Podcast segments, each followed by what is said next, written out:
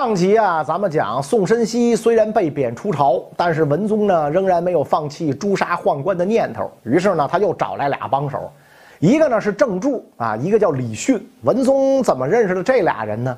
咱先说这个郑注。郑注这个人呢，本来姓于，冒姓郑，所以呢谥号叫于正。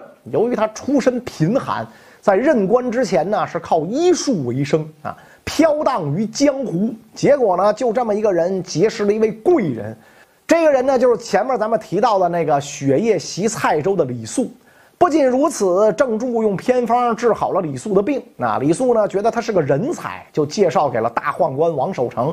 俩人见面一交谈，很对脾气，相见恨晚。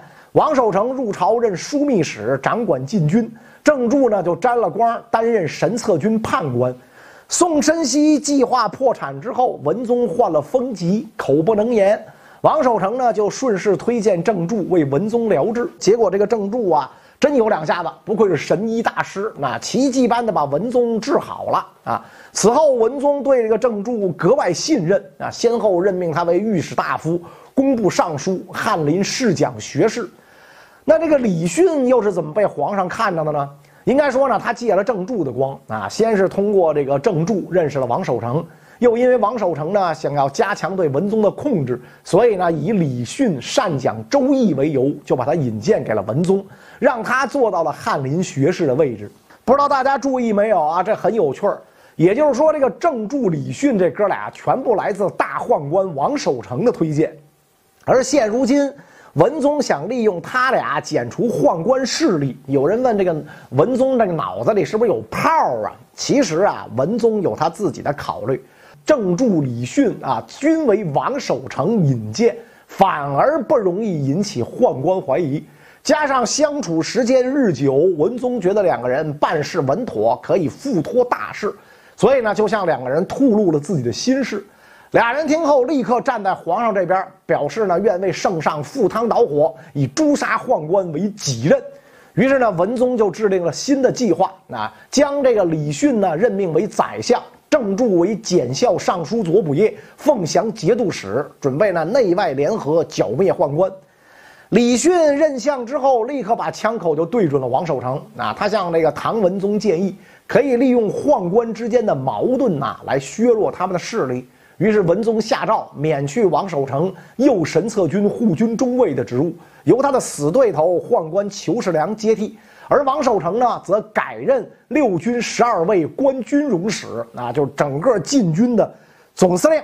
看似提升了职位，实际上夺去了兵权，是吧？没了兵权的王守成，很快就没了资本啊！不久之后呢，被秘密杀害。随后，一些跟王守成同流合污的宦官都被贬斥出朝，并且被诛杀。啊，传说当年谋杀宪宗的宦官陈弘志也在这个时候被杖杀。牛刀小试获胜之后，李训呢开始谋划把宦官集团连根拔除。一个月之后，爆发了著名的甘露之变。太和九年十一月二十一这一天，文武百官聚集在紫宸殿，就在唐文宗要上朝的时候。左金吾卫大将军韩约突然着急忙慌地赶来，告诉唐文宗说：“左金吾大厅后院的石榴树上突然有昨天晚上降下的甘露。”在那个时候啊，这个现象被认为是祥瑞之兆啊。于是唐文宗邀请文武百官一起前去观看。唐文宗带人坐着软轿来到这个含元殿，然后呢，派出这个李训等人先去查看。谁知道过了很久，李训才回来。那这个李训回来之后呢，就神神秘秘的跟唐文宗讲：啊，那儿的这个甘露啊，好像不是真的，不可匆忙宣布。唐文宗说：是吗？啊，会不会你看走眼了？于是呢，又派这个裘世良等人呢，带着一些宦官再去查看。啊，等到这一票宦官走了之后，李训立刻下令实施暗杀宦官的计划。原来什么甘露啊，这玩意儿这都是李训等人的计谋啊！他们早就在左金吾后院当中设下了埋伏，而且这院外呢也有好多亲兵，那儿就是天罗地网，等着宦官往里边钻。随后，裘世良带着一票宦官呢，来到左金吾大厅中查看甘露，正好呢碰上迎面走过来的韩约。他一看这个韩约神色紧张，满脸是汗，那就问将军：“你为何这么紧张，还这个汗流不止啊？”韩约结巴了呀，连话都说不清楚了。这个表现让裘世良开始怀疑好巧不巧，恰在此时，一阵风吹过，左金武厅里的这个帐幕啊被掀了起来。裘世良一看，里边竟然是全副武装的士兵，明白了自己上套了，大呼封紧，扯呼，赶紧往外逃。守门的士兵原本想要关闭大门，谁知道裘世良大声呵斥他们，把他们吓住了。啊，一看这是裘大公公是吧？这个神神策军护军中尉不敢惹。啊，于是裘世良就带了人赶紧逃出来。裘世良带人逃出来之后，就往含元殿跑，跑到殿里喘着粗气儿跟文宗说：“皇上，这儿有紧急情况，您赶紧回宫。”李训见状，急呼金武士卒，快来上殿保护皇上，每人赏钱百敏啊！意思是让他们赶紧动手。裘世良这帮人不是吃素的，脑子一转，赶紧把文宗强行扶上软轿，冲断殿后的丝网，向北急奔而去。李训见状，就拉着文宗的软轿，不让他们走，啊，大声说：“我奏请朝政还没完，陛下不可回宫。”正在此时，等候在门外的士兵冲进来了，他们进来之后，杀了十几个宦官。裘世良当然想迫切的逃离这块是非之地，但是李训拉住这个唐文宗的轿子不放。站在旁边的宦官一看这情形，对着李训的胸口咚就是一拳，把他打倒在地。随后呢，唐文宗的轿子就被宦官们劫持走了。等到李训从地上挣扎着站起来的时候，宫门已经被关上了。李训知道，自己除掉宦官的计划失败，以后的日子难过了。赶紧换上随身官吏的衣服，慌忙逃出了皇宫啊！可惜呢，还在逃跑的路上就被抓了，没有办法，只好自杀了。在此之后，侥幸逃脱的裘世良以讨伐乱党的名义，在皇宫当中啊杀了很多人，整个皇宫是血流成河，受到株连被处死的朝臣达到六七百人。此后，宦官集团借此事变，反而牢牢掌握了军政大权，胁迫挟天子下士宰相。灵报朝事如草芥，在此后这个很长一段时间，中书省门下省官员入朝啊，都先行跟家人辞别啊，因为说不定什么时候呢就会被宦官杀害啊。由于此次事件因甘露而起，故称甘露事变。甘露之变的发生啊，就标志着这个宦官专权已成不治之症，一直伴随着唐王朝，直到它的灭亡。这边宦官专权，皇上无能为力啊！文宗啊，此时还面临着一个顽疾，就是朝臣的朋党之争。最严重的呢，就是牛牛李两党的这个争斗。他们的恩怨要追溯到宪宗朝。当时有一年，长安举行考试选拔人才，有两个举人脱颖而出，一个叫牛僧孺，一个叫李宗闵。他们在考卷里批评朝政，分析的头头是道。考官看了之后呢，认为两个人非常不错，就想把这个两个人呢推荐给宪宗。结果这个事儿呢传到当朝宰相李吉甫的耳朵里，你想那李吉甫心里能舒服吗？批评朝政就等于揭自己的短儿。于是呢，就在唐宪宗面前说，这俩人啊跟考官有猫腻，绝对不能相信。宪宗听信了这个话，就把几个考官呢降了职。牛僧孺和李宗闵呢也没有受到提拔，但此事就引起了朝野的哗然。一部分大臣为牛僧孺等人鸣冤叫屈，谴责李吉甫妒贤技能。迫于压力，那唐宪宗只好又把李吉甫贬为淮南节度使，另任命宰相。到了穆宗长庆元年，李宗闵东山再起，那被任命为中书舍人。同时呢，他的女婿苏朝参加科考，进士及第之后放榜的时候呢，时为翰林学士的李德裕联合元稹上书，指责主考接受贿赂、徇私舞弊。李德裕是李吉甫之子，穆宗知道之后呢，寻思着也不能全然相信这个李德裕的话，就下令进行复试。果然呢，这事儿有猫腻，啊，苏朝落榜，穆宗勃然大怒啊！看来李德裕所言非虚啊，于是呢，就把这个李宗闵呢贬为建州刺史。这么一来，朝臣之中正式分裂为两个对立派，一派呢是以牛僧孺、李宗闵为首的牛党，一派呢是以李德裕为首的李党。其实啊，这两党在出身上就有天然之别。牛党骨干均是进士及第，是唐朝时期崛起的寒门庶族的代表；而李党骨干呢，则是以李吉甫之子李德裕为代表，啊，多为关东名门士族后代，凭恩荫出世，那被视为是门阀士族势力的代表。所以两派之间因为旧怨和政见不同，相互之间争斗不息。一方得势，必然极力把另一方排斥出朝，变成不问是非的义气之争。这个时候啊，两派斗争色彩啊尚不浓厚啊，只是一个序幕。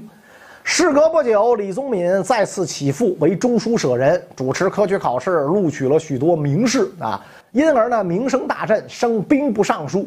这个时候，好朋友牛僧孺也坐上了户部侍郎的位子，得到了穆宗的格外重用。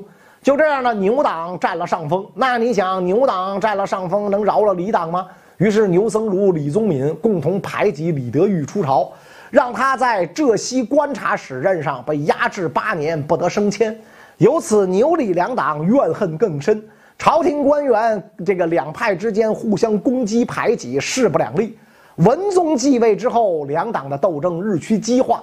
太和三年，李德裕终于从浙西观察使任上调回朝中，任兵部尚书。由于这个裴度啊跟他交情颇深啊，就像这个文宗推荐他做宰相。可惜的是呢，当时宦官权势极大。连皇帝登基这样的事儿呢，都会被他们左右。那李德裕没有认清这一点，反而被李宗闵呢钻了空子。眼瞅李德裕要争宰相之位，李宗闵赶紧巴结宦官，送去大量金银珠宝，以贿赂的方式当上了宰相。自己升了职，怎么着也得拉好兄弟牛僧孺一把。那这个时候老牛在哪儿呢？他已经不在户部侍郎的位子上了。那由于这个敬宗继位，不务正业，荒喜无度，用用的都是这个。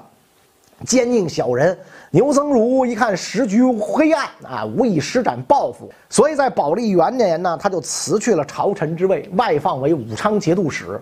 李宗闵当上宰相之后，经常在唐文宗面前呢称赞牛僧孺，那并且呢建议唐文宗把牛僧孺呢调到这个京城做官文宗同意了啊，于是牛僧孺再次被调回京城，担任兵部尚书同平章事。那历史。如此的这个惊人的相似，牛党掌权的日子又回来了啊！此后，李宗闵、牛僧孺开始让自己的同党担任要职，把李党呢排挤到地方做官。李德裕又被赶到西川担任节度使。西川这个地方比较特殊，因为跟南诏吐蕃接壤，所以地理位置非常重要。李德裕到西川上任之前，西川刚刚遭到南诏入侵，前任节度使被打得落花流水。朝廷呢本来派了一位大臣去接替他的位子，可惜他到了西川之后病倒了，致使西川处于无人治理、百姓生活困苦不堪的局面。所以轮到这个李德裕呢担任西川节度使。李德裕到西川之后，干劲儿十足，率领手下士兵修筑堡垒，阻挡这个南诏进攻，同时呢，让当地百姓参军，提高唐军的实力。这个效果非常显著，吐蕃和南诏不敢轻易再来骚扰。到了公元八百三十一年，吐蕃维州守将投降了唐军啊，这个维州呢，就是今天的四川理县。李德裕趁机派兵占领维州，把好消息呢上报朝廷。维州本来就是大唐领土，被吐蕃占领四十年，此时重归大唐怀抱。文宗皇帝听了之后非常高兴，朝中大臣呢建议文宗跟吐蕃和好。当时呢，吐蕃求和的使者正好在长安城内，于是呢，文宗召集朝臣商议此事。其实从穆宗朝开始啊，唐蕃战争已经进入尾声，吐蕃呢此时处于衰亡时期。所以牛僧孺认为，目前正好与吐蕃修好。李德裕派兵占其领土，将会让大唐失信于四夷，而且吐蕃万一发兵入寇，来个反击，长安也将陷于危险境地。所以建议把维州归还吐蕃啊，来维持双方的友好关系。文宗觉得很有道理，就接受了牛僧孺的建议，命令李德裕呢，把维州和降兵全部归还吐蕃。于是维州这块刚刚收回的领土重新被吐蕃占领了啊！为避免这个李德裕再轻启战端，文宗呢还把他调回朝任兵部尚书啊。按理说，以当时唐朝的实力，的确犯不着激怒吐蕃，但是这一卖国之举引起朝野的分议，舆论一致指斥牛僧孺假公济私，借此机会报复李德裕。这个时候，文宗慢慢的也觉得呀，放弃维州是一大失策。从此呢，对这个牛僧孺啊就不那么信任了。牛僧孺心中不安，再次自请外调。太和六年十二月，担任淮南节度使，风水轮流转。随后，李德裕升任宰相，开始不遗余力的这个排斥牛党。李宗闵呢，也被外贬为山南西道节度使啊。